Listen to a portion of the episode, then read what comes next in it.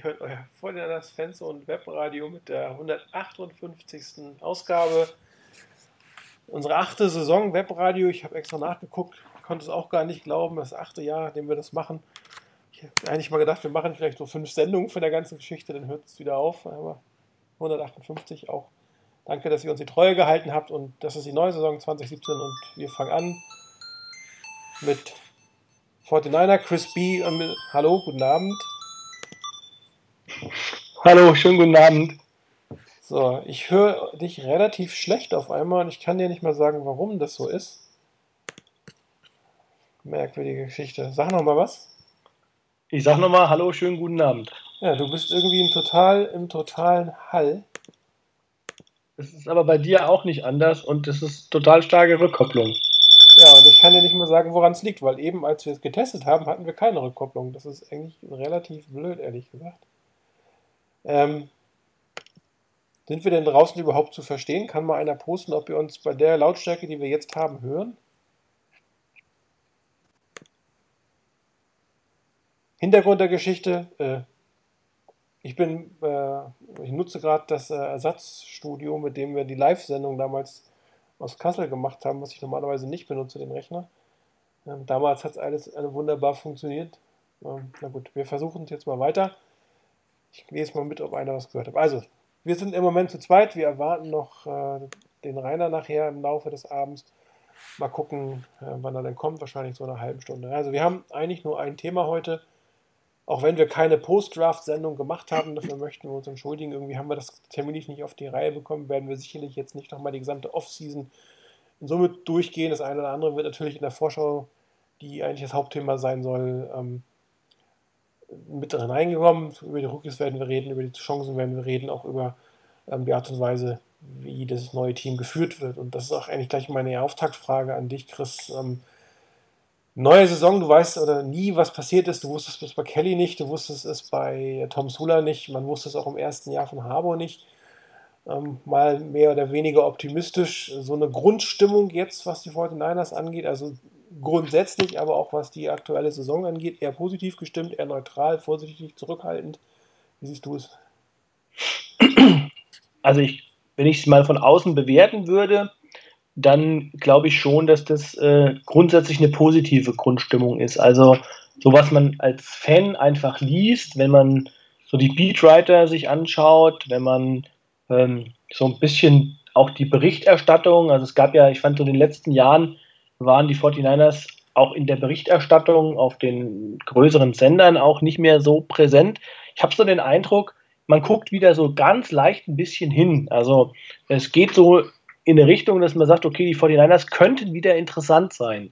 Ähm, weil sich halt einfach, sagen wir, durch bestimmte Spieler, die man jetzt da hat, ähm, natürlich auch äh, durch die, durch John Lynch und, und Kyle Shanahan, wird man gucken, wie sich das entwickelt. Ähm, und ja, auch hier jetzt zum Beispiel äh, äh, die Rookies, sage ich mal, die, die jetzt man gedraftet hat, Ruben Foster allen voran, der dann so in der, in der Offseason auch gezeigt hat, äh, dass mit ihm zu rechnen ist, sage ich mal ganz vorsichtig, dann hat man schon den Eindruck, dass es in die richtige Richtung geht und auch insgesamt positiv ist, auch die Fanbase positiv ist, weil ich glaube schon, dass man das sieht man ja auch, wenn man sich alleine das Roster anguckt. Äh, da kann man halt echt sagen, das ist ein absoluter Neuaufbau. Also da ist kein Stein auf dem anderen geblieben. Und ich glaube aber, dass das auch die Situation ist, die, äh, glaube ich, das einzig Richtige war äh, nach den letzten Jahren. Man musste man einfach sagen, okay, Cut, Strich und alles neu. Und von daher, ich bin ja immer jemand, der sagt, wenn, wenn wenn man ähm, zu optimistisch oder wenn ich zu optimistisch in, in eine Saison gehe, dann werde ich eher enttäuscht. Ich selbst bin ein bisschen vorsichtig und glaube, wir brauchen auch noch eine ganze Zeit, ähm, bis wir wieder in einem Bereich sind, wo wir mithalten können, wo wir, wie man so schön sagt, Contender sind. äh, aber ich, trotzdem bin ich wirklich auch vorsichtig optimistisch, was das angeht. Ja, wir hatten das damals bei Harbour ja auch schon gesagt, ja, es könnte ein bisschen dauern, es könnte ein bisschen dauern. Da ging es dann relativ schnell. Man muss aber auch sagen, dass die Qualität des Rosters anders war. Man hat sie auch damals schon gesehen. Ich meine, die 49ers haben jetzt irgendwie nicht 2 zu 14 abgeschlossen, sondern sie waren irgendwie 7 zu 9. Ähm, das ist ja nochmal auch eine andere Hausnummer. Und da hatte man auch meistens eher das Gefühl, dass das Coaching schlecht war und nicht unbedingt das Team schlecht war. Ähm, die Offense war ja wirklich unter alle Sau mit dem, was, was unter Nolan und, und Singletary gelaufen ist. Und äh, da waren die Randvoraussetzungen, glaube ich, die Grundvoraussetzungen etwas besser, als sie jetzt sind. Und damals hat, musste man auch das Roster nicht so umkrempeln, ähm, wie man es jetzt umgekrempelt hat. Wobei das natürlich in der Streiksituation auch gar nicht ging. Da hat man aber gezielt das eine oder andere zugepackt. Ähm, hier sind wir ja in der Situation, wo wir eine komplette Philosophieänderung haben. Also sowohl was die Art des Teams zu führen, also John Lynch Art, ein Team zu führen, ist so komplett konträr zu dem, was wir von Trent gesehen haben. Und wir führen zwei komplett neue Systeme ein. Ja, ähm, das hat man so extrem damals nicht gemacht. Und ähm, gerade auf der Defense-Seite, klar, hat Fangi ein eigenes System gehabt. Das war vorher eine 3-4, es war hinterher eine 3-4. Man hat die Stärken des einen oder anderen da eingesetzt und, und die Offense selber hat eigentlich von einer gewissen Kreativität im ersten Jahr gelebt und von einer sehr, sehr guten O-Line. Aber das systematisch war das jetzt keine große Herausforderung. Das war sehr komplexes Umsatz, gab viele Plays, aber das, das System an sich war nicht so schwierig. Und ähm, jetzt hört man ja immer oder liest immer wieder, dass das System von Shanahan einfach eine Zeit braucht, um, um einzusacken, gerade bei einem komplett neu zusammengestellten Team und so vielen Rookies im Team. Und ähm, ich glaube, ich, ich bin da so wie du, ich bremse mal so ein bisschen die, den Optimismus. Ich freue mich, was da passiert und ich glaube auch, dass das langfristig eine total gute Sache ist. Aber die Euphorie für die kommende Saison sollte man, glaube ich, ein Stück weit in Grenzen halten, um nicht doch vielleicht am Ende ein bisschen enttäuscht zu werden. Ähm, das, vielleicht geht es auch besser aus. Ich habe gerade gesehen, die ESPN hat so eine so eine äh, Liste gemacht, also ein, ein, ein Case für jedes Team in den Super Bowl zu kommen und da hat man die hat vor den Niners äh, zu den 99er Rams gesteckt, nach dem Motto, das war genauso unwahrscheinlich, dass man gewinnt. Klar, es kann immer was passieren, aber im Endeffekt, ähm, ich glaube, der Weg, den die 49ers eingeschritten haben, ist der gute und ist ein guter. Und ob das jetzt drei, fünf, sieben oder vielleicht sogar zehn Siege sind, das ist erstmal wenig von Relevanz. Zehn wäre natürlich super, aber ähm, die, der, der, die, von, die Grundlage, die da jetzt gebaut wird, ist ja dazu da, dass wir jetzt in den nächsten Jahren was Vernünftiges aufbauen. Und das merkt man ja auch. Und ähm, wahrscheinlich wird es nicht wie bei den Falcons sein, wo nach drei Jahren nur noch drei Spieler übrig blieben. Das kann ich bei den Fortinanders nicht vorstellen, weil die ganzen Draft-Picks, gerade so in der D-Line, ähm, oder auch, auch ähm, andere Spieler, Ruben Foster und sonst irgendwas, die jetzt gekommen sind. Also das mit diesen drei Spielern, das wird es nicht sein, aber ähm, da werden sicherlich noch mehr als die 23 äh, oder noch weniger als die 23 äh, Trent Bulky Picks übrig bleiben am Ende des Tages. Aber ein paar haben sich auch durchgesetzt. Ina Harold und Tank Carradine, die eigentlich fast schon als Bass gegolten haben, haben sich in der neuen System, haben sie einfach oder scheinen sich hier durchzusetzen. Das heißt, der eine oder andere kommt aus dem System, äh, aus der alten, aus der alten ähm, Riege, aber bleibt dabei. Aber trotzdem gibt es einen großen Turnover und muss es einen Turnover geben und es muss auch weitergehen. Ich meine, einige Spieler sind auch Älter, die geholt wurden, die einfach ein bisschen Führungsqualität bringen sollen, aber die natürlich nicht mehr in sechs Jahren das Team tragen können.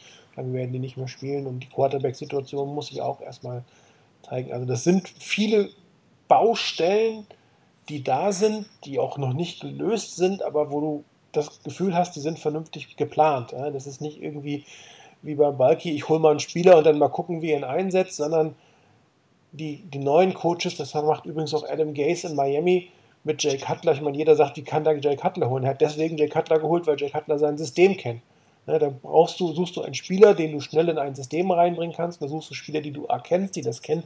Die sind vielleicht nicht die besten Spieler auf ihrer Position, aber sie sind das Beste, was du in dem Moment für dein System bekommen kannst. Und das ist im Zweifel wertvoller als irgendein Hightech-Spieler, der aber überhaupt nicht da reinpasst. Ja? Und äh, Daher glaube ich, dass, dass die Grundlagen, die geschaffen wurden auf allen Seiten, im Front Office, bei den Spielern, bei den Coaches, bei der Philosophie, bei der Kultur, das ist einfach gut.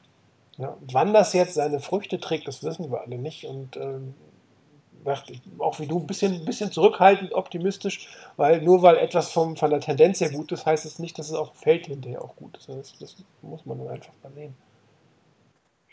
Ich meine, du musst halt auch äh, realistisch sehen, ähm, du, du musst halt erstmal so eine Truppe zusammenbringen. Also, wenn du gerade mal, wenn du eben die Offense angesprochen hast äh, und die Komplexität von einem System von Kyle Shanahan und du schaust dir jetzt an, äh, in der Offense sind, wenn ich jetzt richtig gezählt habe, faktisch acht Spieler, die vorher schon mal bei den 49ers waren, äh, noch dabei. Der Rest ist neu. Ob das jetzt Gedraftete waren oder ob das äh, Free Agents waren. Und selbst bei den acht waren noch Spieler dabei wie John Theus oder Raheem Mostert, die äh, entweder nicht gespielt haben oder aber auf, dem, auf der Practice Squad waren letztes Jahr. Und äh, die einzigen, die jetzt mehr oder weniger äh, letztes Jahr schon in der Form da waren, waren die sind vier O-Liner und äh, Carlos Hyde und Garrett Selleck. Äh, und damit hat sein Bewenden. Und wenn du jetzt überlegst, du musst jetzt den Rest dieser ganzen Truppe erstmal zusammenbringen und dann auch noch ähm, ein neues System lernen. Also ich glaube, ähm, deshalb, ich gebe da auch nicht so viel, wie das in der Offseason gelaufen ist. Ich bin da eher ein bisschen skeptisch, weil ich glaube, die Karten werden nach der Offseason, äh, nach der Preseason äh, neu gemischt. Also das erst, die ersten Spiele, wenn die mal gelaufen sind, dann wird man sehen, wo das Team steht und ähm, in welche wichtig ist für mich halt, in welche Richtung sich das Ganze bewegt.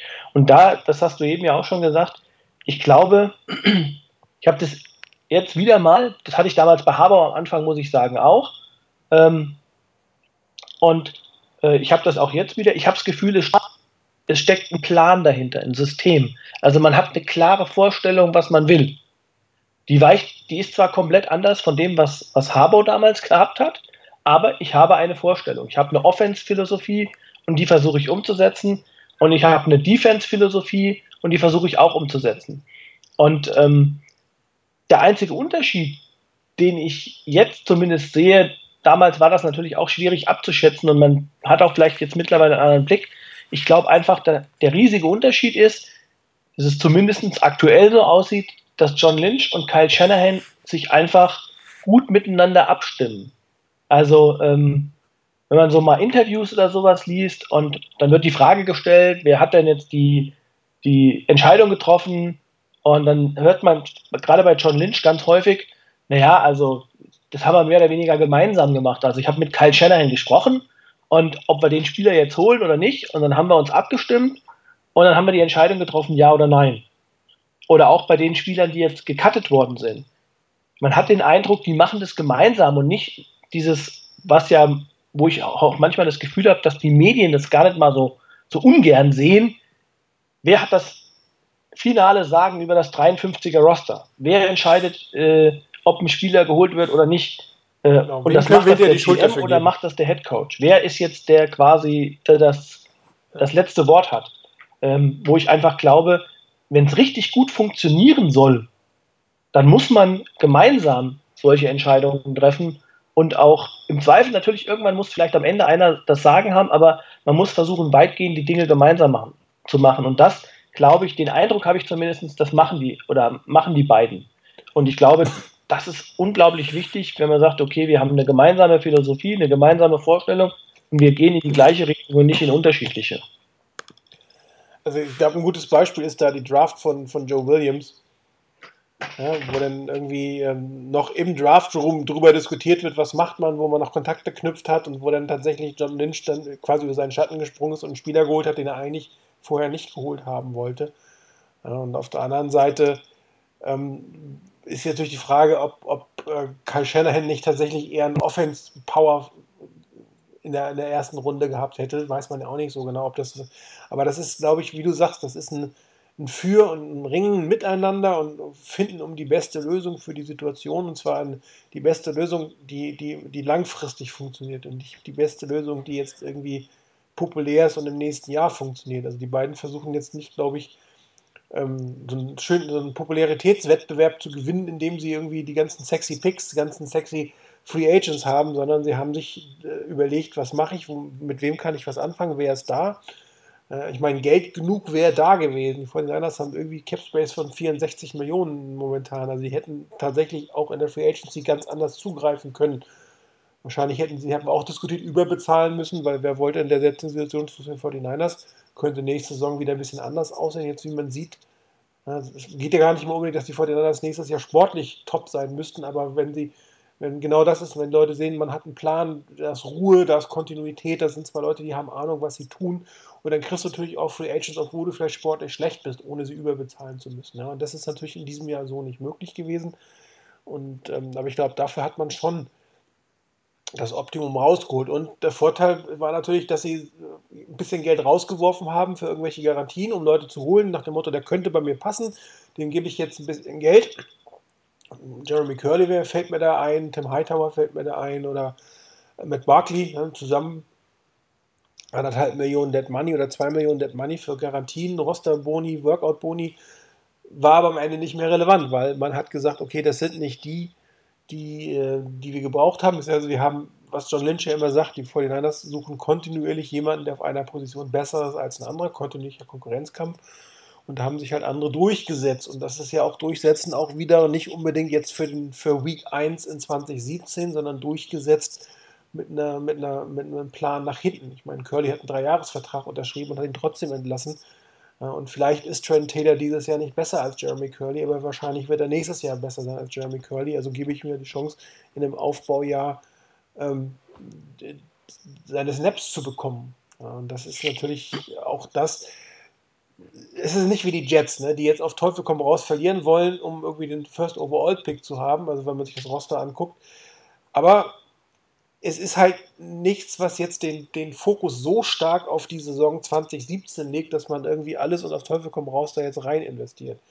Ja, sondern dass man wirklich auch 17, 18, 19 guckt. Ähm, das hat, das am Ende des der Saison haben, haben sie getankt, haben sie wirklich versucht, irgendwie einen hohen Pick zu kriegen, kann ich mir aber so wirklich nicht vorstellen. Ähm, dazu sind, das würde dann doch auffallen und ein Stück auch weit zurückfallen. Und ähm, ich glaube, mit dem Quarterback befasst man sich denn dann, wenn es soweit ist. man hat sich jetzt für Brian Hoyer entschieden, vielleicht gibt man sogar zwei Jahre mit ihm äh, durch die, äh, für zwei Jahre durch die Saison und hat die Entscheidung getroffen, macht das jetzt und wird sich dann nächstes Jahr damit beschäftigen, wie es nächstes Jahr ist. Und das ähm, manchmal aber, kannst du es gar nicht anders machen. Ich meine, die Optionen sind rar und äh, wenn, wenn dir zum Beispiel kein Quarterback jetzt gepasst hat, man hätte immer sagen können, ja, guck dir an, was die Chiefs für Mahomes ausgegeben haben, Trubisky an Platz 2, vielleicht hätte man dir nehmen können, ja, vielleicht, vielleicht, vielleicht, alles war. Ähm, nur vielleicht, ich sage es auch bewusst, passten sie auch nicht in den Plan oder haben eigentlich Qualitäten nicht gehabt, sie haben wollten. Oder man sagt, pass auf, Brian Hoyer ist jetzt so gut, dass ich mit ihm zwei Jahre leben kann und dafür will ich halt einen Solomon Thomas haben oder will einen Ruben Foster haben. Das war mir einfach mehr wert als die Quarterbacks, die da waren. Auch wenn es das, langfristig eine größere Need ist. Das, was du eben, also die nochmal so zwei Punkte, weil eben, was du eben noch gesagt hast, denke ich, das ist total wichtig, ähm, dass die 49ers und vor allen Dingen halt auch äh, wirklich die, die ähm, der ganz oben entscheidende Bereich, also die York Family, ähm, dass die auch gesagt haben, okay, wir sind bereit, tatsächlich hier bei Null oder wirklich ganz unten anzufangen, von einem wirklichen Neuaufbau, weil das hatten wir in den letzten drei Jahren nämlich nicht. da hatten wir immer die Konstellation, dass Trent Balky eigentlich immer auf dem, auf dem Abschuss, auf der Abschussrampe saß. Und ähm, für ihn war und das ist, glaube ich, jetzt der wesentliche Unterschied, gerade auch bei Roster-Entscheidungen, die getroffen worden sind. Für den war eigentlich die Situation, ich muss irgendwie gucken, dass ich irgendetwas reiße. Und wenn ich nichts gerissen habe, dann muss ich trotzdem noch begründen, warum wir eigentlich in die richtige Richtung marschieren. Und im Zweifel hat man, glaube ich, in den vergangenen zwei, drei Jahren bei den 49ers immer den Spieler behalten und geholt oder genommen, wo ich das Gefühl habe, der kann mir jetzt in meiner prekären Situation möglichst schnell weiterhelfen. Und genau das haben wir, glaube ich, in diesem Jahr gesehen, dass man das nicht macht. Mit, ähm, mit Jeremy Curley abgegeben, ähm, mit äh, ähm, Amar Brooks abgegeben. Ähm, okay, Vance McDonald lasse ich jetzt mal außen vor, aber ich glaube, möglicherweise hätte der in bestimmten Bereichen auch noch einen Vorteil gehabt, vielleicht nochmal bei Kit gegenüber Kittel, der dann auch erstmal lernen muss. Ähm, aber man hat die Spieler abgegeben, weil man gesagt hat, okay, langfristig baue ich auf die nicht. Und ich glaube, das ist die richtige Entscheidung. Und was den Quarterback angeht, was du eben gesagt hast, auch das ist eigentlich, also ehrlich gesagt, so eine Wunschvorstellung. Weil, ähm, wenn du dir mal anguckst, ich bin eigentlich gar nicht mal so im Nachhinein so böse, dass die 49ers keinen Erstrunden-Quarterback oder in First Overall oder, oder Zweiter oder Dritter geholt haben, weil von denen wird erwartet, dass die sofort starten. Und wenn du dir die letzten Jahre das mal angeguckt hast, da gehen auch ganz schön viele den Bach runter, weil die einfach nicht bereit sind. Und ich glaube, immer weniger bereit sind aus dem College kommend. Die haben vielleicht sogar teilweise wie Blake Bortles, guck dir das an, am Anfang gut gespielt. Und wenn die eine Zeit lang in der Liga sind, plötzlich bauen die ab. Und so eine Konstellation, also ich wünsche wünsch mir eigentlich immer noch, dass man echt eine Konstellation hat. Man kann einen Quarterback nehmen und kann den ein, zwei, drei Jahre möglicherweise aufbauen. Ich sage damals immer nur, Role Model für mich war damals Aaron Rodgers, der hinter einem erfahrenen Quarterback gelernt hat. Der hat vier Jahre das Clipboard gehalten und ähm, das war eigentlich perfekt. Ich will nicht sagen, dass das immer so sein muss, aber ähm, eigentlich wäre das echt eine Wunschvorstellung, dass man sagt, okay, Brian Hoyer zwei Jahre und ich habe dahinter wirklich einen Quarterback, den ich aufbauen kann. Oder vielleicht auch nächstes Jahr noch einen höher gedrafteten. Muss man mal gucken, wie sich CJ Beathard entwickelt. Ja gut, das ist halt die Frage, ob du, das weißt du ja auch nicht, ne? auch ein Drittrunden-Pick oder wie man Tom Brady sieht, ein Sechstrunden-Pick kann irgendwie ja. extrem, extrem, erfolgreich sein. Ich meine, die Tendenz scheint ja ein Stück weit in eine andere Richtung zu gehen, zumindest was die ersten beiden gepickten Quarterbacks angeht. Ähm, Trubisky wird nicht starten und Mahomes wird definitiv auch nicht starten. Und bei Mahomes kann ich mir sogar vorstellen, dass Alex Smith noch zwei Jahre in Kansas City der Starter sein wird und er dahinter aufgebaut wird. Also das ist dann, aber da scheint da musst du, mit, da musst du schon echt auch jemand dazu sein, der in der Lage ist, das zu machen, der weiß, was er an Alex Smith hat, der weiß, wie er Mahomes dahinter aufbauen kann. Und dann wird er irgendwann kommen, weil Trubisky muss man gucken. Ich meine, Mike Lennon als Quarterback, äh, damit wirst du natürlich auch nicht wirklich glücklich. Und da kann natürlich sein, dass der, der, Druck der Fans relativ groß ist, das schnell zu machen. Aber der Plan dort ist ja auch ein anderer. Die Browns machen es jetzt andere Art und Weise. Probieren den, den 25. Starting Quarterback seit ihre, keine Ahnung, also ihre Anzahl, die sie da haben, gleich einen Deshaun Kaiser da reinsetzen. Äh, Gut, muss man gucken, ob es klappt oder nicht klappt. Aber äh, ich, ich, gebe dir recht, es ist super, wenn man das aufbauen kann. Nur dann ist natürlich auch ein Zwei-Jahres-Vertrag für heuer ein bisschen knapp. Ne? Dann ist ja eigentlich auch quasi ist in der Lame Duck nächstes Jahr, muss man einfach gucken. Aber das ist, wie gesagt, das ist eine andere Hausnummer. Vielleicht holt man Free Agent Vielleicht draftet man einen Quarterback hoch und verpflichtet dann entweder Heuer oder einen anderen Quarterback für einen Zeitraum X länger. Aber das ist halt eine Frage, die nächstes Jahr erst beantwortet wird. Und dieses Jahr ist es ein Quarterback, der nicht sexy ist, völlig klar, der wahrscheinlich auch uns Kopfzerbrechen machen wird, bin ich mir ziemlich sicher. Ähm, aber er ist ein System-Quarterback, der zumindest dazu führt, dass, dass, dass das Team geführt werden kann. Aber ganz ehrlich, aber ganz ehrlich, jetzt in den, hast du die, die Preseason Games, ich habe es mir zumindest mal angeguckt, ähm, also äh, muss man schon sagen, also ich finde, egal, Brian Hoyer, wie gesagt, klingt nicht sexy, aber ähm, es ist das beste Quarterback-Play, was ich jetzt in den letzten Jahren bei den Fortinanders gesehen habe. Also ähm, bin mal gespannt, wie es jetzt in der Regular Season wird. Aber ähm, alleine so, wenn man geguckt hat, wie, wie, wie, wie so ein Quarterback, ähm, wie er agiert als Quarterback, das ist ein Unterschied im Vergleich zu dem, was wir in den letzten zwei Jahren gesehen haben. Das ein Riesenunterschied. Und ähm, das ist eine Konstellation, wo ich sage, ähm, das stimmt mich zumindest positiv. Und ja, wie gesagt, die Frage ist jetzt, was ist eine Preseason, was kann man darauf geben? Und ähm, bin eher so, dass ich sage, jetzt die Regular Season mal abwarten, aber im Vergleich zu dem, also ich meine jetzt auch Gabbard oder auch äh, Kaepernick, ähm, das ist nicht vergleichbar. Also von daher, ja, also ich, ich glaube, wir haben damit, wenn man sich auch die Quarterback-Situation insgesamt in der Liga, was wir ja auch schon immer diskutiert haben, angucken, äh, bei anderen Teams, äh, da gibt es auch viele, die schlechtere Situationen haben als die 49ers, meiner Meinung nach. Ja, das ist richtig, Gott sei Dank ähm, auf der anderen, kurz nochmal zur, zur Draft zurück. Ähm, wenn du die Draft graden würdest, was würdest du den 49ers geben?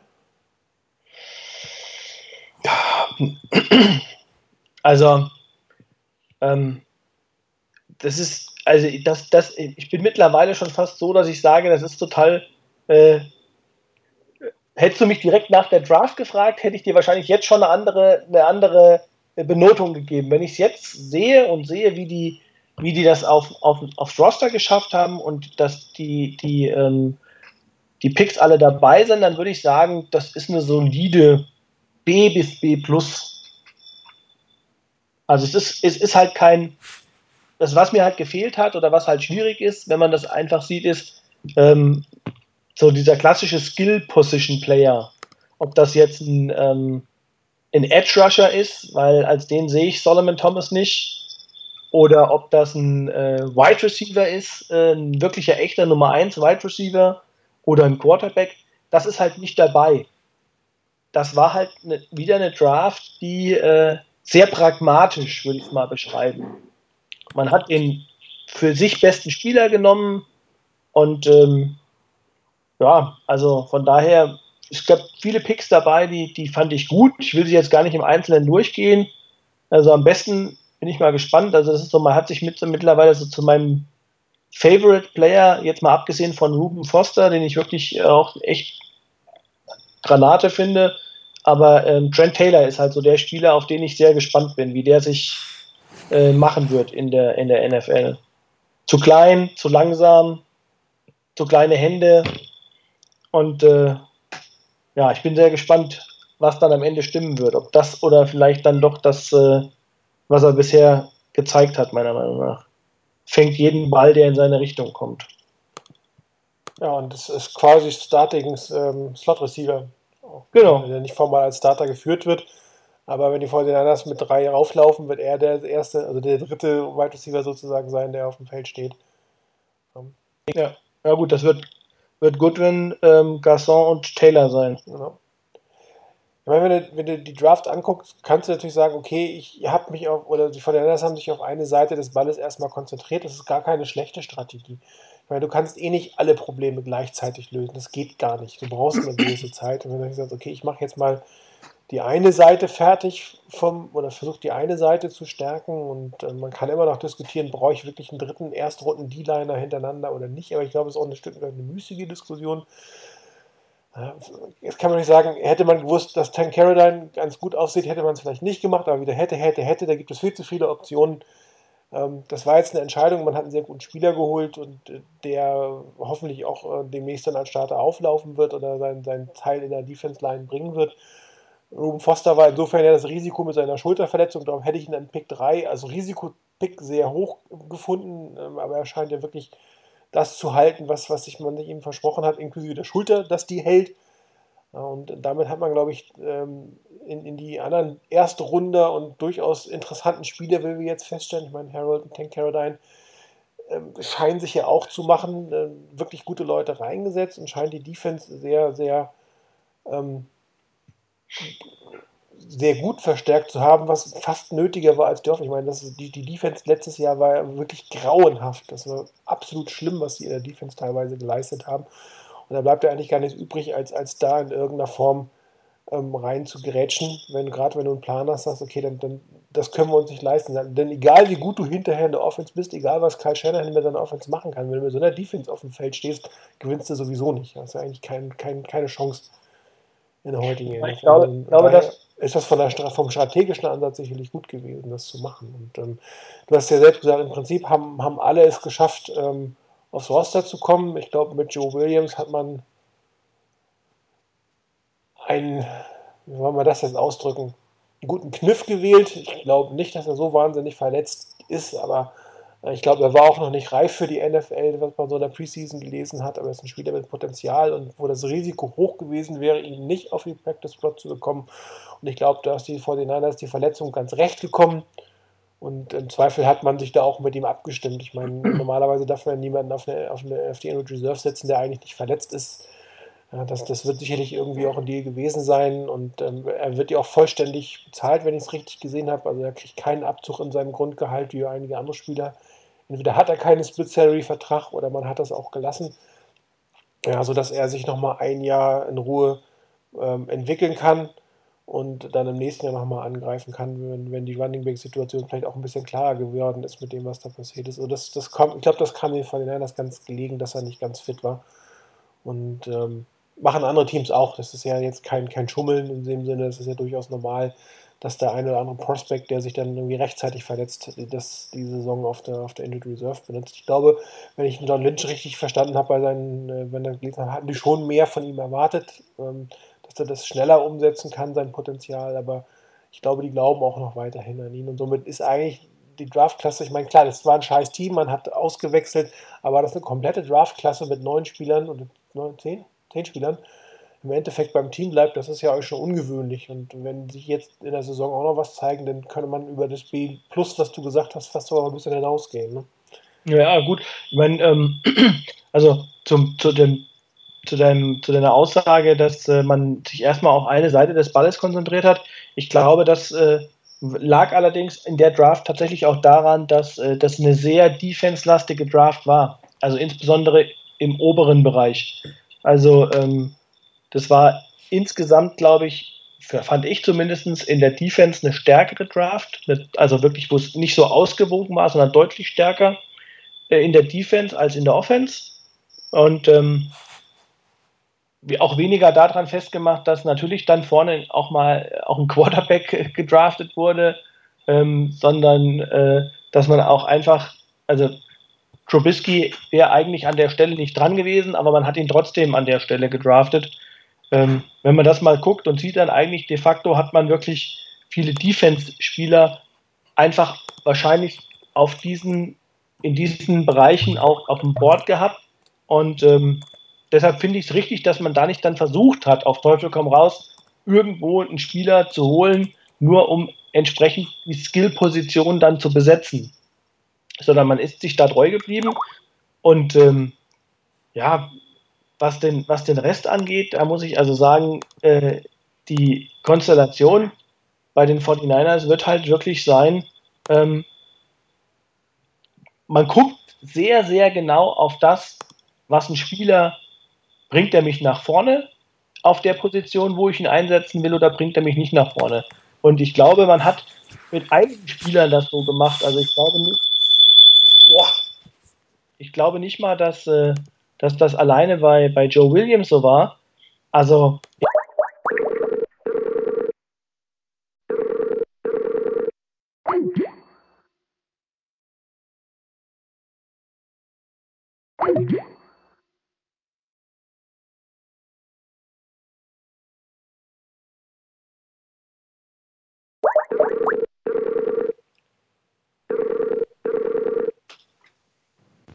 sorry, ich habe jetzt gerade versehentlich den Chris aufgelegt, während ich versucht habe, den Rainer hinzuzufügen.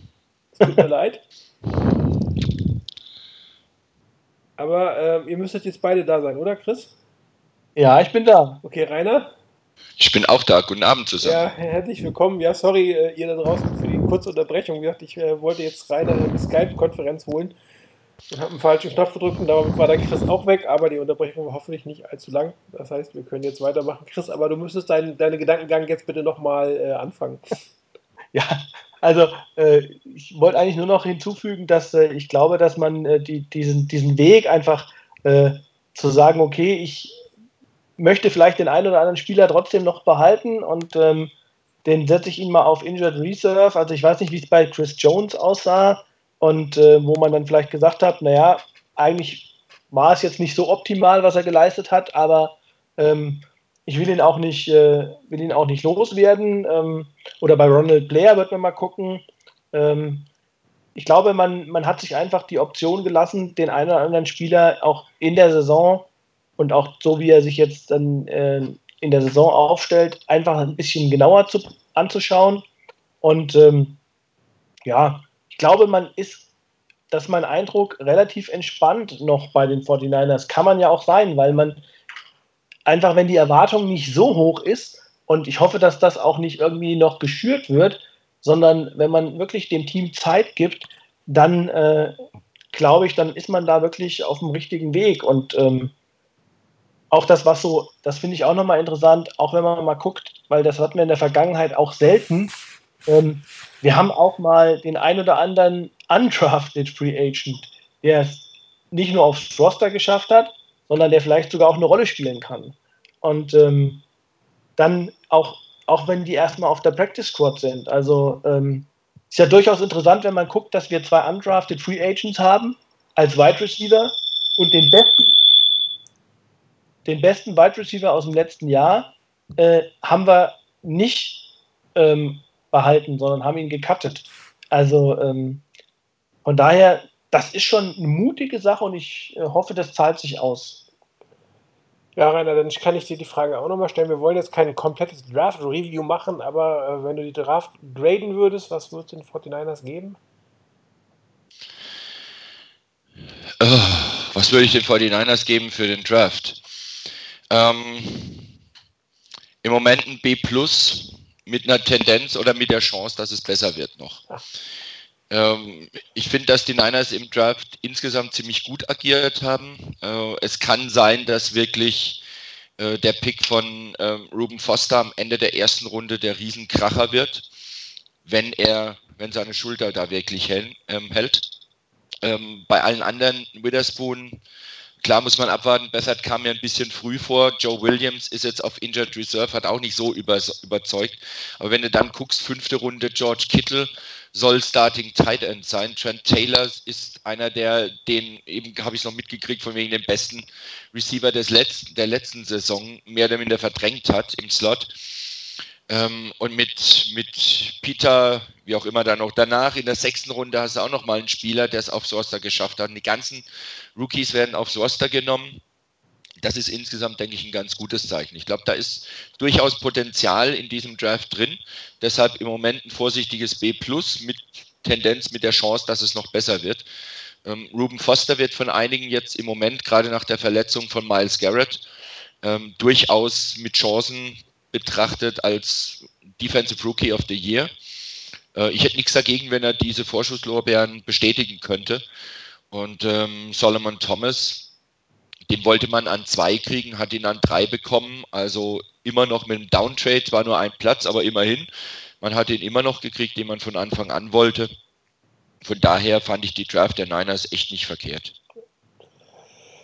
Ja, gucken wir uns mal oder gehen wir mal so ein bisschen auf Saisonvorschau für die einzelnen Seiten. Fangen wir mit der Defense-Seite an. Ähm, großer Systemumbruch hier auch ne, von einer 3-4 auf eine 4-3 hin zu einem System, was relativ erfolgreich von einigen Teams gespielt wird, aber was natürlich auch ein durchaus ähm, anspruchsvolles System ist. Es ist zwar von der, von der Grundkonzeption relativ einfach gestrickt, aber die, die Aufgaben der Spieler, vor allen Dingen im defensiven Backfield, sind doch relativ schwierig teilweise zu erledigen, brauchen bestimmte Spielertypen. Ähm, die Seahawks machen es eigentlich vor, was für Spielertypen da sind oder da sein sollten. Um, wie seht ihr das? Die Front 7, glaube ich, kann dem gerecht werden. Wie sieht es aus mit dem defensiven Backfield? Ähm, also ich mache mir da ein Stück weit Sorgen, ehrlich gesagt, über die, die Man-to-Man-Cover-Fähigkeit ähm, der, der Cornerbacks und auch über die Free-Safety-Positionen. Ich weiß nicht, ob ihr das ähm, etwas positiver seht. Nee, hast du alles gesagt? alles gesagt. Also nein, Spaß beiseite. Also du hast es, du hast es, du hast es angesprochen. Also das, das ist, glaube ich, wirklich, ähm, wenn man jetzt sich so einzelne Bereiche aus dem Team rauspickt, dann ist äh, das Defensive Backfield das, wo ich auch die größten Bauchschmerzen habe. Ähm, weil das System ist, äh, ich sage mal, die Front Seven ist mehr oder weniger, zumindest wahrscheinlich sechs der sieben Spieler, äh, die sind im Attacke-Modus und zwar nach vorne. Also äh, liegt halt einfach daran, dass die 49ers, also oder dass dieses System ein äh, One-Gap-System ist, wo man attackiert und wo jeder, wo der Spieler ein, ein äh, Gap hat und auch man im Prinzip weniger wie in, den, in dem alten System der 49ers ähm, wo es auch zwar gemischt war, aber mehr ein Two-Gap-System gewesen ist, wo man ähm, eher abgewartet hat und dann reagiert hat auf das, was, was, der, was die ähm, Offense macht. Und hier ist es, so habe ich zumindest immer verstanden, ein System, äh, wo man selbst attackiert und äh, nicht abwartet, sondern äh, nach vorne geht. Und ähm, ich weiß nicht, also das war auch das, was in der Preseason so aufgefallen ist. Ähm, man braucht halt einen ausgesprochen dominierenden Safety und man braucht zwei sehr, sehr starke Cornerbacks. die auch physisch da entsprechend auftreten. Also ich meine, da muss man halt sagen, das ist halt Role Model wieder, auch wenn ich ihn nicht mag, Richard Sherman. Und äh, der dann vielleicht auch durchaus mal an der Grenze oder darüber hinausgeht, was so ähm, die Legalität seiner Aktionen angeht, aber ähm, das passt halt für ihn wie die Faust aufs Auge. Und ich glaube, da wird sich halt zeigen, ob die 49ers bestehen können oder nicht. Also mit, mit Robinson und mit Johnson und mit Jimmy Ward mit der Verletzung. Also, das macht mir schon Sorgen. Also, wer, wer allerdings scheinbar aufzublühen scheint in dem System, ist Eric Reed. Ja, gut, das sind einige, ne? Also, Eric Reed, Tank Caroline, Ida Harold. Ja.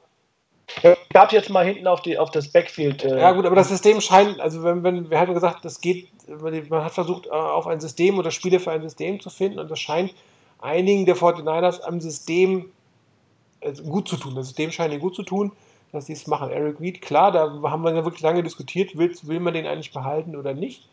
Ähm, die, das ist positiv, die Free Safety Situation da kann es sein, dass wir nächste Offseason ähnliche Diskussionen haben wie um die Quarterback-Situation. Ne? Ja, weil es auch einfach eine extrem wichtige Situation genau. ist, eine wichtige Position ist. Ja, also das hat man ja bei den Seahawks gesehen, als, ähm, als Earl Thomas verletzt war, dass das äh, wirklich, ich sag mal, ich will nicht sagen eine, eine Klasse schlechter, aber dass das wirklich eine deutliche Einbuße war die auch die Seahawks da äh, hinnehmen mussten. Und das sieht man auch daran, wenn man mal guckt, die Seahawks haben vorne in der, in der, äh, in der Front Seven, ähm, die haben so ein paar Konstanten da drin, haben aber gerade in den, auf den Defensive Tackle Positionen auch immer wieder wechselnde per Personen gehabt. Brandon Meebane ähm, hat eine Zeit lang gespielt, ähm, dann hat man jetzt Atuba Rubin, den hat man wieder weggeschickt. Ähm, dann hat man Tony McDaniel gehabt und jetzt hat man Jaron Reed. Und ich sag mal so, die Konstanten waren im Prinzip die Defensive Ends und die beiden Linebacker. Ja. Und äh, auch, auch die Sam-Position, da haben ja auch unterschiedlichste Personen. Da hat Bruce Urban mal gespielt. Also ich glaube, in der besten Besetzung äh, war das wirklich, äh, war, war glaube ich, Bruce Urban Sam. Und der ist dann auch mal auf die Leo-Position gewechselt. Aber da wird sich halt zeigen, und ich glaube, das sind auch noch die Positionen, die eben bei den 49ers in der Front 7 noch nicht so ähm, etabliert sind. Also gerade die Leo-Position oder Elephant-Position.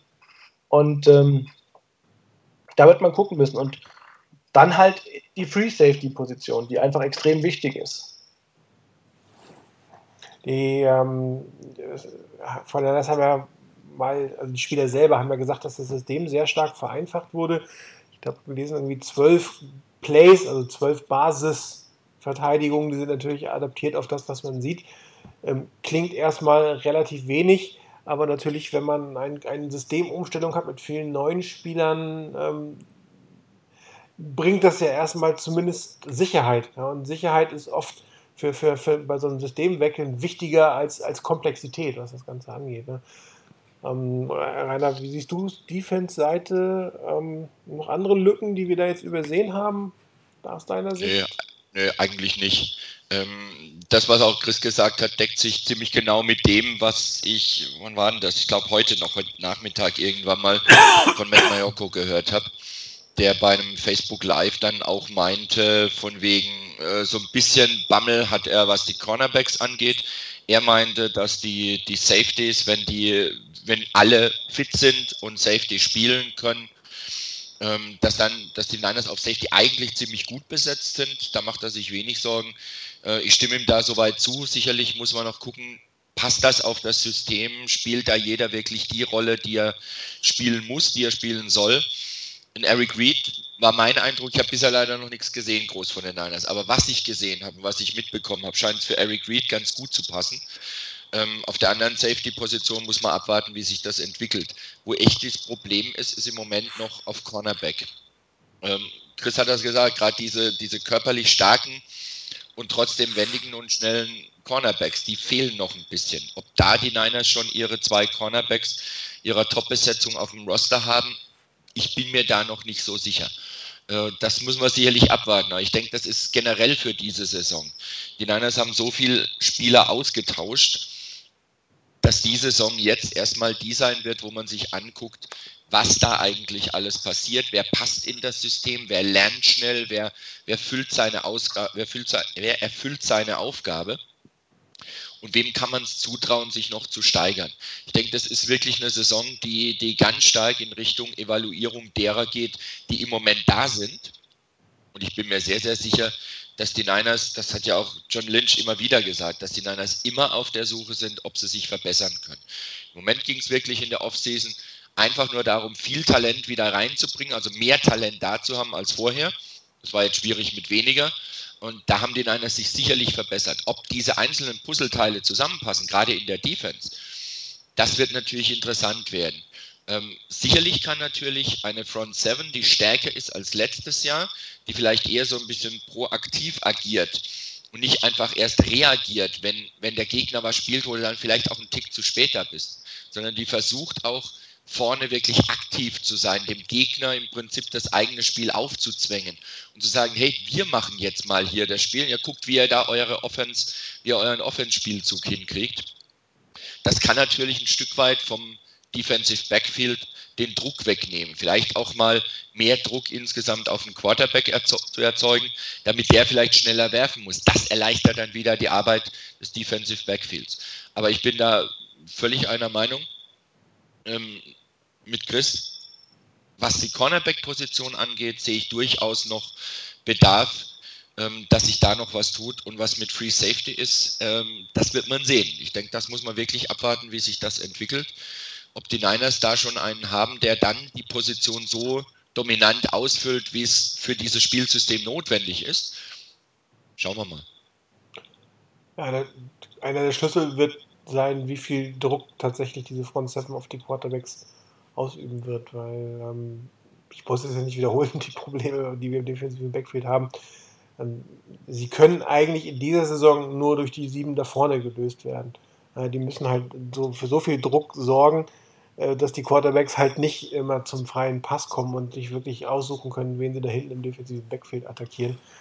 Ähm, da ist es schon wichtig, dass das System funktioniert, dass, dass das und dass die Spieler, die da eingesetzt sind, ähm, relativ schnell in ihre Rollen hineinfinden. Ne? Und ähm, da hat man, glaube ich, schon eine große Arbeit vor sich. Mit ähm, Smith der Einzige, der wirklich in dem System schon mal gespielt hatte, steht jetzt auf der Injured Reserve. Für alle anderen ist es eigentlich Neuland. Äh, Mitchell soll der Anker sein, der die Jungen führt, aber auch er kommt natürlich nicht aus diesem System im Original. Und ähm, das ist schon eine, eine, eine Veränderung, die, die gewaltig ist. Das ähm, völlig, ich meine, die, die, die da waren, haben jahrelang eine völlig andere Defense gespielt. Die, die jetzt zugekommen sind im College, haben eine völlig andere Spiel, äh, Spielweise gehabt. Und äh, das ist schon, also der, wir, wir, sollten uns nicht wundern, wenn das ein oder andere Spiel auf der Defense-Seite richtig in die Hose geht, weil das ähm, ist schon eine große Herausforderung, das zu meistern, das umzusetzen.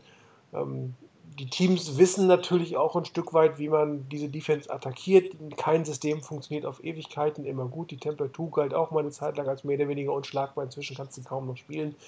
Das heißt, die anderen Teams lernen auch dazu. Also das ist, ähm, das ist eine gute Umstellung gewesen, aber der Erfolg wird natürlich nicht von jetzt auf gleich kommen. Und ähm, das nicht nur, weil halt die einige Positionen nicht optimal besetzt sind, sondern weil halt ein komplettes Team sich komplett umstellen kann.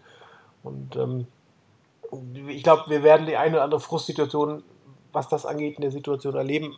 Und das gehört aber auch einfach dazu in so einer um um Umschwungphase. Ähm, dass selbst gute Teams haben sowas ja, selbst in Seahawks ist, passiert das ja manchmal, dass die Defense schlecht aussieht. Aber man darf sich halt wirklich nicht wundern, ich glaube ich auch nicht zu stark kritisieren, wenn es nicht von Anfang an hundertprozentig klappt, weil nicht alle Bausteine da sind und weil es für alle Neuland ist. Ähm, aber ich bin hoffnungsvoll, dass zumindest der Pass Rush deutlich besser aussieht als das, was wir das letzte Jahr gesehen haben, weil der war ja eigentlich non-existent. Und auch, dass die Laufverteidigung vielleicht, nicht vielleicht, dass die Laufverteidigung deutlich sattelfester aussieht als das, was wir letztes Jahr gesehen haben, weil das war einfach indiskutabel, was, was gegen den Lauf verteidigt wurde. Vor allen Dingen, wenn wir das gesehen haben, was die Jahre davor war. Äh, wo die Fortinanders kaum einen 100-Yard-Rusher zugelassen haben und dann das äh, Saison, das ist natürlich schon extrem frustrierend. Also ich gehe auch davon aus, dass der Pass Rush besser ist als letzte Saison und damit sicherlich für Belebung sorgen wird, was das Defense-Spiel insgesamt angeht. Ich glaube jetzt nicht, dass irgendeiner der Niners ähm, am Schluss mit, mit 15, 16, 6 aus der Saison gehen wird. Das würde mich jetzt arg überraschen. Wenn es einer mal schafft, wenn es einer schaffen sollte, tatsächlich vielleicht zweistellig zu sein, dass er 10, 6 schafft, das fände ich schon richtig gut. Aber ansonsten, ich habe auch kein Problem damit, wenn du am Schluss sechs, sieben Spieler hast, die jeweils sieben oder acht Sechs haben, ähm, dann ist das schön verteilt. Dann weiß der Gegner auch nicht, wer jetzt letztendlich da tatsächlich derjenige ist, der den Druck ausübt im Endeffekt. Von daher glaube ich, da wird sicherlich mit Sicherheit Belebung da sein. Und was du gemeint hast, von wegen mit diesem Frustpotenzial, das sicherlich da ist und dass es solche Frustmomente gibt, wo das in der Defense nicht passt. Ähm, ganz ehrlich, das gab es ja auch in den letzten beiden Jahren immer wieder. Nur dieses Jahr ist von meiner Seite aus, sehe ich das eine ganze Ecke entspannter als die letzten beiden Jahre. Denn wenn du den Gesamtplan anguckst, das große Ganze, auch das Drumherum einfach mit Lynch und Shanahan, wie die das aufbauen, was für, was für eine Philosophie die reinbringen, was für eine Idee von, von, von, einem, von einer Franchise die auch haben. Nicht nur von dem, was auf dem Spielfeld passieren soll, sondern auch vor allen Dingen auch um was drumherum passieren soll. Das ist etwas, wo ich denke, dieses große Ganze muss sich ja auch erst entwickeln. Und wenn die Bedingungen drumherum wieder stabiler werden, klarer werden, eindeutiger werden, wieder stärker auf Erfolg ausgerichtet sind und nicht auf Chaos und pausenlosen Wechsel, dann überträgt sich das mit Sicherheit auch aufs Team. Eine äußere Stabilität bringt auch dem Team an sich Stabilität, garantiert. Einen solchen Wechsel mit so vielen Spielern werden wir nächstes Jahr meiner Meinung nach nicht nochmal sehen. Es kann sein, dass nächstes Jahr wieder ein größerer, größerer Wechsel kommt, also wo es viele Spieler gibt, die neu sind. Ganz so viele wie dieses Jahr glaube ich eigentlich nicht. Aber das wird noch ein, zwei Jahre dauern, bis das Team mal so sattelfest ist, dass du sagst, okay, jetzt haben wir einen so breiten Kern auch in unserem Team, um den herum wir das mit den anderen aufbauen können. Und dann wird es auch weniger werden mit den Wechseln. Und gerade diese Aussicht, dass eben das drumherum sich gebessert hat und auf einem scheinbar von hier aus zu beobachten richtigen Weg ist, ich denke, das wird mir auf jeden Fall helfen, wenn es irgendwelche Frustmomente gibt. Vielleicht nicht in dem Moment, wo ich sage, um Gottes Willen, was macht ihr denn da wieder?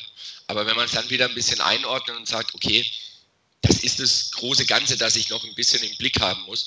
Und gucken wir mal, wie das in drei Jahren ist oder in zwei Jahren ist. Wenn es in zwei Jahren immer noch chaotisch ist, gut, dann ist ein anderes Problem da. Aber eine Zeit muss man denen einfach geben und da kann man, glaube ich, die Frustmomente auch relativ gut noch wegstecken. Gut, bevor wir auf die andere Seite des Balles gehen und ich euch dann noch fragen werde, wer eure Defense, was ihr glaubt, wer Defense MVP wird, ist noch eine inhaltliche Frage zu sagen. Chris, du hattest ja die Probleme auf der Leo-Position angesprochen. Äh, wem räumst du die besten Chancen ein, da dieses Jahr erfolgreich zu sein? Wird es ein Eric Armstead sein oder kommt da noch einer der anderen Spieler für dich eher in Frage?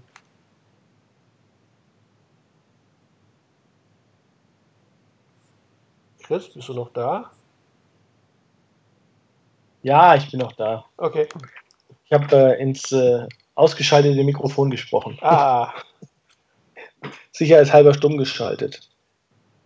Ähm, ja, ich, also was, was Eric Armstead angeht, ich glaube, dahinter ist halt einfach nicht mehr viel. Also Aaron Lynch ähm, hat eigentlich äh, seine, hatte ich immer den Eindruck, von der anderen Seite besser ausgesehen, auch in der Preseason. Also nicht, wenn er der, der äh, Leo war, sondern sogar er auf der, ähm, auf der ähm, ja, Five-Tag-Position, auf der auch Caroline mal gespielt hat und dann Aaron Lynch. Ähm, ja, ich weiß nicht, also Aaron Lynch ist so ein bisschen das schlamperte Genie. Äh, der hätte Fähigkeiten, glaube ich, die sind gigantisch, aber ähm, seine körperliche Fitness, und ich glaube, das war auch in diesem Jahr wieder so, ähm, das irgendwie kriegt er da nicht genug Professionalität rein. Ähm, das wäre jemand, bei dem ich mir das vorstellen könnte, aber ähm, ich glaube, der kriegt das einfach nicht zusammen. Und dahinter ist dann halt einfach nicht mehr viel. Das heißt, wir haben Armstead und wir haben meiner Meinung nach als tatsächlich dann Ergänzungsspieler, so sehe ich es zumindest, wenn es mehr wird, bin ich froh, Elvis Dumerville.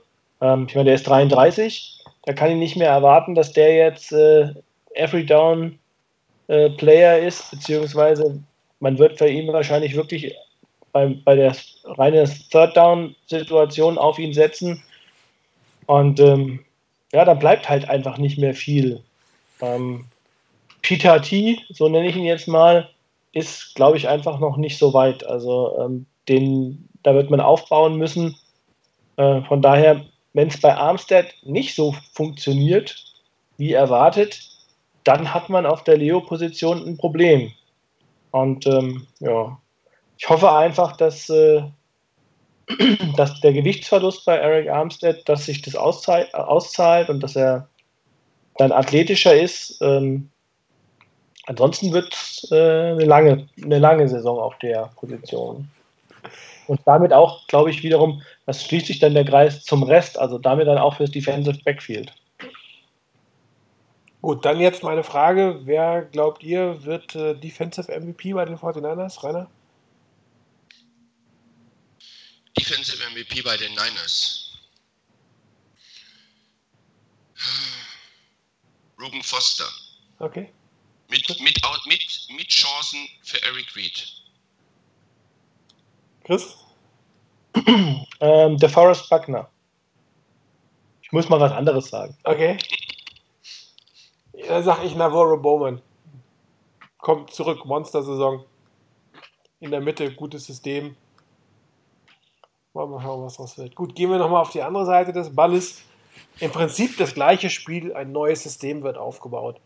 Eine neue Offense-Philosophie. Ähm, wir werden vielleicht den einen oder anderen Quarterback-Lauf sehen. Vielleicht wird sogar eine Read-Option irgendwann mal eingebaut sein. Aber das System ist natürlich überhaupt nicht darauf aufgerichtet. Das System ist auf einem starken Lauf mit Play-Action und langen Pässen aufgebaut.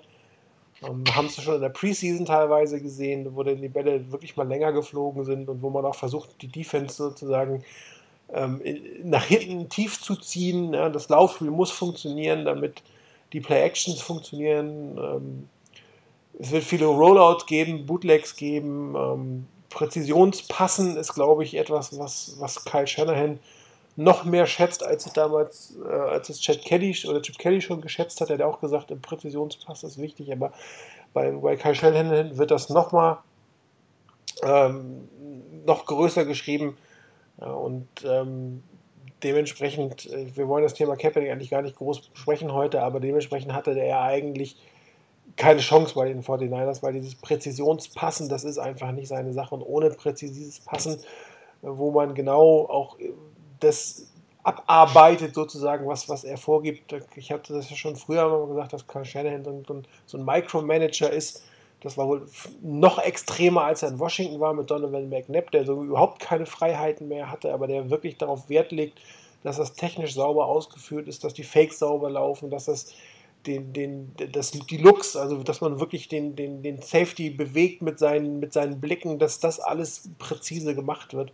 Und entsprechend brauchst du einen Quarterback, einen Pocket Quarterback, der das kann, der das macht, der, es auch kontinuierlich macht. Und äh, auf diese Grundphilosophie wird das System aufbauen. Wir werden hoffentlich mal wieder ein paar schöne lange Pässe sehen. Wir werden äh, sicherlich ein sehr abwechslungsreiches Spiel sehen. Kaschena hat ja auch durchaus gesagt, dass er die, die, die Starter auf, auf, auf Matchups ausrichtet, also auf was sehe ich da, auf meinen Gegner, auf meinen Gameplan ja, um, um, um dann wirklich das Optimum aus der Situation rauszuholen. Und auch wie in der Defense ist eine komplett neue Philosophie, was keiner vorher gespielt hat, der bei den 49ers war, nur einige natürlich, also ähm, Pierre Gasson und ein Brian Heuer, die kennen das logischerweise von, von, äh, von ihren Zeiten mit, mit Kyle Shanahan. Ja, was erwartet ihr von der Offense? Also wirklich äh, der wird es sofort funktionieren aus eurer Sicht? Oder äh, gibt es immer noch große, große Schwierigkeiten auch im, im Personal, um das umzusetzen können, was Karl Shanahan da erwartet? Wer hat eben bei der Defense angefangen? Rainer, ne? Chris, ne? Dann kann jetzt ja. Rainer anfangen. Rainer? Ja. Ja. Ach so, okay. Ähm, ja gut, also von Anfang an wird nicht alles funktionieren. Das wäre vermessen, das zu erwarten. Äh, wenn du dir anguckst, was für eine Offense ähm, Kyle Shanahan zum Beispiel letzte Saison hatte in Atlanta. Das ist was völlig anderes als das, was er in, bei den Niners jetzt hat. Das heißt, ein 1 zu 1 Abbild von letzter Saison aus Atlanta bei den Falcons wird es nicht geben bei den Niners. Dazu fehlt das Personal eigentlich rundrum von vorne bis hinten, wenn du es so genau anguckst. Ähm, Carlos Hyde und egal wer dann Backup ist hinten dran, das sind nicht die Running Backs der Falcons. Äh, ein Julio Jones haben die Niners auch nicht auf dem Roster gerade so diese, diese großen, körperlich starken, trotzdem schnellen und beweglichen Receiver, da fehlt den Niners einfach einer, der diese Rolle übernehmen kann noch. Ähm, daneben hast du auch in der O-Line definitiv noch einige Fragezeichen, gerade vielleicht auch auf den Guard-Positionen. Ähm, wie sich das alles ausgeht, auch in Richtung des Laufspiels, wie, wie gut ist das Laufspiel? Das denke ich, muss sich erst entwickeln. Ähm, Shanahan muss mit Sicherheit Abstriche machen, er muss da einen anderen Gameplan haben als in den letzten Jahren. Zwar von den Grundzügen her gleich, aber er muss ihn anpassen an das Personal, das er hat. Und damit wird die Offense ein Stück weit anders aussehen. Ähm, außerdem, ich denke, das sollte man auch nicht unterschätzen, muss Shanahan ähm, als Head Coach noch ein paar andere Aufgaben übernehmen als die letzten Jahre. Da hat er seine Offense gehabt und wenn die vom Feld war, dann hat er sich um die Offense gekümmert und hat mit denen rumgetüftelt und denen erklärt, was besser zu machen ist. Das wird in dem Maße nicht mehr möglich sein, wenn du als Head Coach eben die Gesamtverantwortung hast. Auch da muss er erstmal lernen und erstmal gucken, wie er das unter einen Hut kriegt. Ich denke, dass er es gut hinkriegen kann, aber auch diese Saison, denke ich, wird in der Hinsicht definitiv eine Lernsaison werden für ihn, wo er dann einen Weg für sich finden muss, wie er das beides unter einen Hut kriegen kann. Ich erwarte mir trotzdem, dass die Offense variabler ist als die letzten Jahre, dass die Offense insgesamt auch ein bisschen spritziger und ein bisschen aggressiver ist als die letzten Jahre, gerade auch was das Thema tiefe Bälle angeht, dass also auch mehr versucht wird, den Gegner wirklich ernsthaft zu attackieren und nicht irgendwie nur, ähm, wenn es geht und wenn wir vielleicht ein bisschen Glück haben, das nächste First Down zu machen, sondern dass man da versucht, dem Gegner ein bisschen mehr Aufgaben zu stellen. In die Richtung, denke ich, wird sich die Offense auf jeden Fall bewegen. Inwieweit das einen Schub gibt und wie gut die Niners Offense dann am Schluss sein wird, tatsächlich, das muss man gucken. Ich, ich denke, das ist noch ziemlich unklar, wie sich das tatsächlich entwickeln wird. Aber wie gesagt, mehr Aggressivität, mehr Spritzigkeit, mehr, mehr Abwechslung ähm, und ein bisschen mehr Richtung der Stärken der Spieler auch innerhalb dieses Systems. Ich denke, in die Richtung sollte sich das auf jeden Fall entwickeln. Eine Einschätzung, Chris? Ähm, na, ich glaube, also die größten Probleme, größten Schwierigkeiten sehe ich äh, in der Tatsache, dass die O-Line, zumindest hatte ich den Eindruck, beim Laufspiel noch äh, große Schwierigkeiten hat. Also das, dieses Zone-Blocking-Schema, Inside Zone und Outside Zone, also äh, wobei Shanahan eigentlich ja mehr so Outside Zone äh, hat mit vielen Stretch Plays, mit viel Bewegung in der O-Line. Ähm, also das in Kombination mit den Running Backs, die das, insbesondere bei Carlos Hyde hatte ich den Eindruck, noch nicht so ganz verinnerlicht haben und ich hoffe, dass es zumindest geht. Ich glaube, das ist so der Knackpunkt in der Offense, weil, ähm, wie du eben schon gesagt hast, er baut gerade ganz viel auf Play-Action auf und das heißt natürlich, das Laufspiel muss funktionieren. Und äh, wenn das der Gegner rausbekommt, dass das nicht funktioniert, dann funktioniert auch das Play-Action-Spiel nicht. Und dann äh, hat man eine große Dimension der, der, der Offense weggenommen.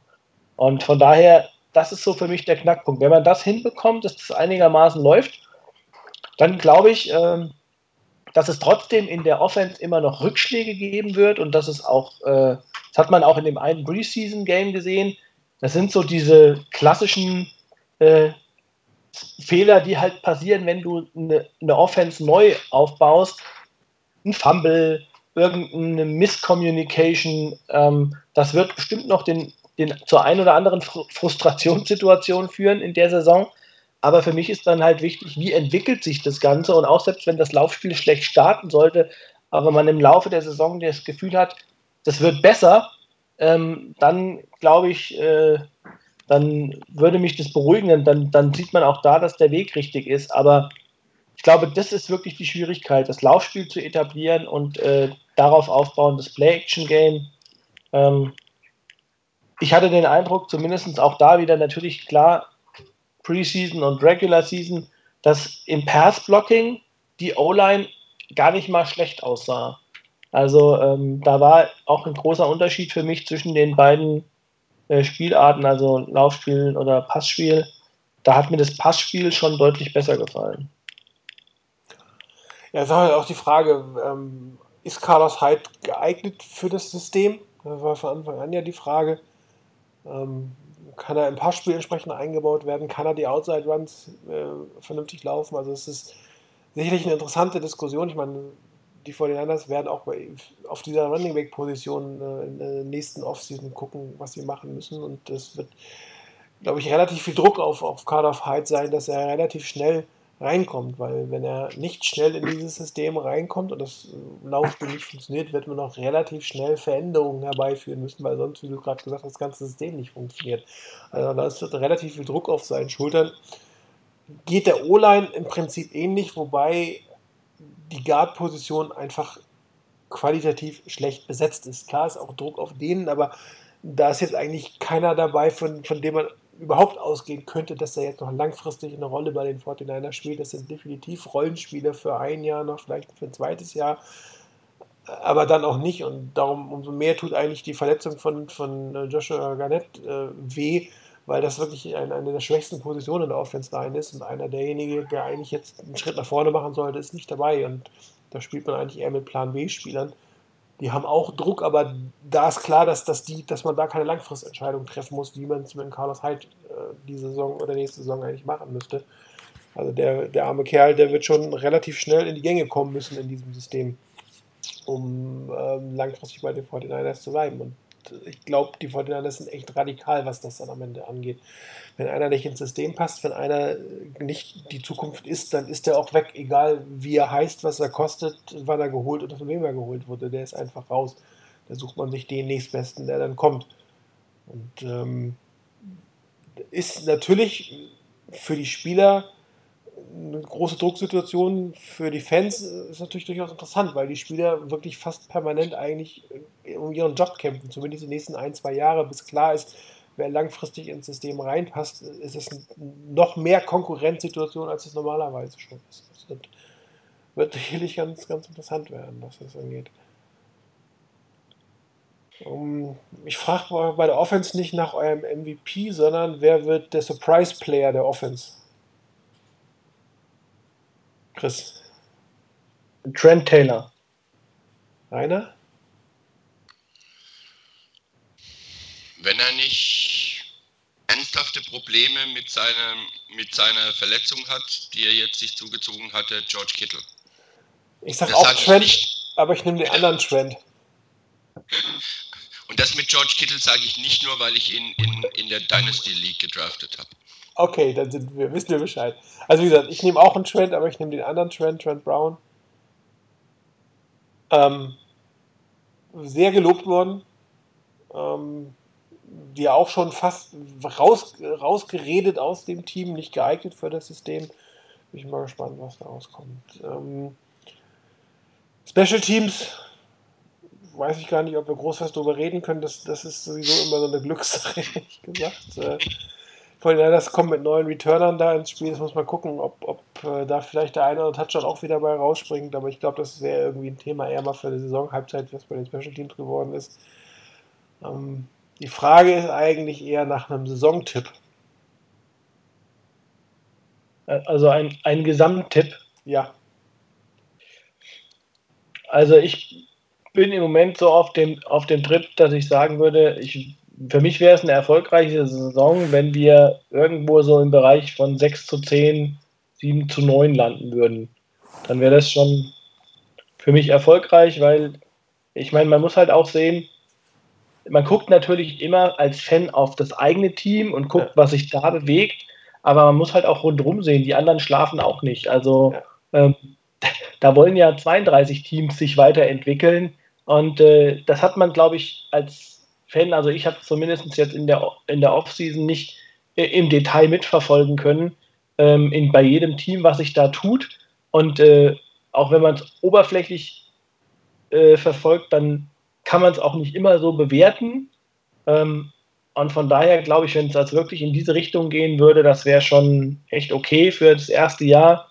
Und da ließe sich dann auch halt für die, für die weitere Saison oder für die weiteren Jahre drauf aufbauen. Ich glaube nicht, dass man jetzt hier so ein, natürlich, das kann immer sein und wenn irgendwie so eine Saison erstmal läuft und äh, sich ein Hype ergibt, aber dass man jetzt so innerhalb eines Jahres so ein mega Turnaround schafft, also äh, das vermag ich nicht zu glauben. Insbesondere auch nicht in der Division. Also ähm, kommt mit den Seahawks, da wird es schon, also ich meine, das ist halt echt ein anderes Kaliber. Rainer, dein Saisontipp? Also ich habe auf dem Board, glaube ich, getippt, dritter Platz in der Division und äh, allerdings keine Playoffs irgendwie. Also da werden die Niners definitiv weg sein davon. Es sei denn, es knallt, knallt irgendwo ein Knoten und sie kriegen einen Riesenlauf und jeder spielt deutlich über dem, was man eigentlich von ihm erwartet. Aber da glaube ich ehrlich gesagt nicht dran. Ähm, für mich wäre es eine gute Saison, wenn du so zwischen 5, 11 und 7, 9 irgendwo rauskommen würdest, in dem Bereich.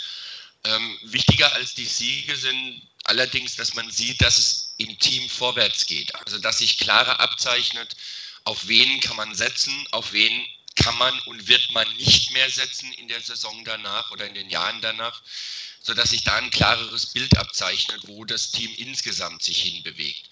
Ähm, mit dazu gehört das, was ich vorhin schon angesprochen habe, dass, ähm, dass man auch merkt, dass Kyle Shanahan wirklich in diese Head Coach Rolle reinwächst, obwohl er die Offense als Offensive Coordinator quasi ähm, eben auch anführen wird. Ähm, trotzdem die Aufgaben als Head Coach wirklich wahrnehmen kann, dass er in diese Rolle wirklich reinwächst. Wenn das zusammenpasst, dann ist das auf jeden Fall eine gute Saison und dann entwickelt sich das Ganze wirklich in die richtige Richtung. Ähm, ich würde es grundsätzlich auch sagen, wenn du am Schluss mit zwei Siegen nur rauskommst, wenn du merkst, dass es in die Richtung geht. Aber ich denke, insgesamt in der, in der Franchise brauchst du einfach auch das Gefühl, dass du tatsächlich mehr gewinnen kannst. Nicht, dass du die Saison nochmal wiederholst, dann kannst du über Fortschritte reden, wie du willst. Wenn du es nicht auf dem Papier und in den Statistiken siehst, bei Wins, dann kommt das nicht so gut. Und das könnte wirklich helfen, wenn man da ein Stück weit vorankommt. Also zwischen 5, 11 und 7, 9, das wäre schon eine richtig gute Geschichte, wenn die Fortentwicklung des Teams insgesamt auch passt. Ja, ich schwanke irgendwo zwischen 6, 10 und 5, 11, also sage ich 5,5 zu 10,5. Sprich ein Unentschieden, ein mutiger Tipp. Ähm, dann gucken wir noch mal kurz auf Sonntag. Erstes Saisonspiel zu Hause gegen die Carolina Panthers. Äh, die 49ers haben, ich glaube, acht acht Saisonauftaktspiele in Folge gewonnen. Ziemlich lange ähm, Serie. Glaubt ihr, sie hält am Sonntag? Ich meine, auch die Panthers Vorbereitung, gerade Verletzung von Cam Newton, war ja nicht ganz optimal, aber sind die 49ers in der Lage, die Panthers zu schlagen? Glaube, erst, im ersten Saisonspiel, das haben wir auch gesehen, als zum Beispiel die, die Vikings in die Playoffs gekommen sind, da haben sie auch am ersten Spieltag gegen die Niners verloren. Ich glaube, am ersten Spieltag weiß kein Team, wo so richtig wirklich steht, auch wenn das jetzt 2,50 Euro fürs Phrasenschwein sind. Ähm, die Chance für die Niners ist definitiv da zu gewinnen. Es wäre sicherlich ein, an sich ein richtig guter Start, weil du dann merkst, okay, da geht was, aber das war die letzten Jahre halt auch immer so und ganz ehrlich, ähm, lieber verliere ich das erste Spiel und habe danach am Schluss wirklich fünf Siege, als dass ich das erste Spiel gewinne. Am Schluss habe ich nur zwei oder drei Siege. Ähm, trotzdem, die Niners haben definitiv ihre Chance. Wie gesagt, gerade am Anfang ist immer die Chance da, dass du auch mal eine Überraschung schaffst. Unter normalen Umständen würde ich die Panthers auf jeden Fall höher einschätzen als die Niners. Die haben andere Ziele, die werden in eine andere Richtung gehen als die Niners. Ähm, ist auch ein anderes Team mit allem drum und dran. Ähm, die Niners haben eine Chance. Ich habe, glaube ich, getippt, dass die Niners verlieren werden. Aber ich schwank permanent hier bei diesem ersten Spiel. Ähm, ich glaube, wenn du mich jetzt danach fragst, würde ich sagen, die Niners gewinnen mit drei. Chris, dein Tipp? Also ich bin mir total sicher, dass ich keine Ahnung habe. also, ähm, nee, also das ist, wirklich totales äh, Stochern im Nebel, weil wirklich na, nach diesem nach diesem großen Umschwung ähm, ja, Luke der, geht runter. Offseason und nachdem ähm, kann ich nur sagen, ich hoffe, dass die 49ers mithalten können in dem Spiel und äh, glaube aber trotzdem, dass sie am Ende das Spiel nicht gewinnen werden und äh, mit drei verlieren. Gut, dann halte ich dagegen. Ich glaube, die Serie hält. Vor den 49ers sind motiviert und ähm, sie werden die, die Panthers überraschen, weil die, die Panthers natürlich nicht genau wissen, wie die 49ers spielen werden. Komplett neu auf beiden Seiten. Ich sage, wir gewinnen mit drei. Gut, dann soll es das für heute gewesen sein. Vielen Dank für euch beide fürs Mitmachen. Vielen Dank für alle dabei beim Zuhören. Wir hören uns dann nächste Woche wieder mit eher dem Standardprogramm, mit Rückblick, Vorblick und unserem Thema der Woche. Was das sein wird, das wird sich sicherlich auch im Laufe der nächsten Tage ergeben. Das wissen wir natürlich noch nicht. Ähm, schön, dass ihr euch gefreut habt, dass, ihr, dass wir wieder auf Sendung sind. Wir haben uns auch gefreut. Wir waren, haben uns ein bisschen rar gemacht in der Offseason. Ich glaube, wir brauchten auch mal eine kleine Pause. Was das andere angeht, wie gesagt, 158. Sendung, das ist schon ähm, nicht immer auch für uns äh, ganz leicht, immer die Themen zu haben, auch immer ähm, hier präsent zu sein, aber wir werden versuchen, die Woche, die, die Woche, die Saison wieder gut durchzustehen, versuchen jede Woche eine Sendung zu machen, zumindest zwei Leute zusammenzukriegen. Und solange ihr uns treu bleibt, werden wir auch weitermachen. Und wir hören uns am nächsten Donnerstag. Bis dann. Und tschüss.